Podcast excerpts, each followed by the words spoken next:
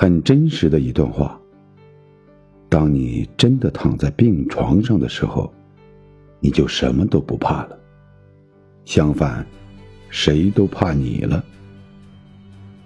亲戚怕你借钱，爸妈怕你治不好，配偶怕你拖累他，领导怕你不能工作，赶紧找人替你。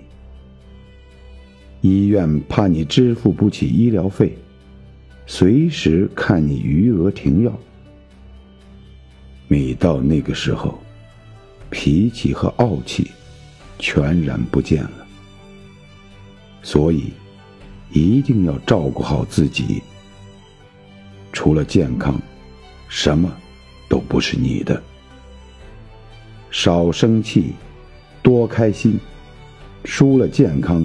赢了世界，又如何？记住，身体才是革命的本钱。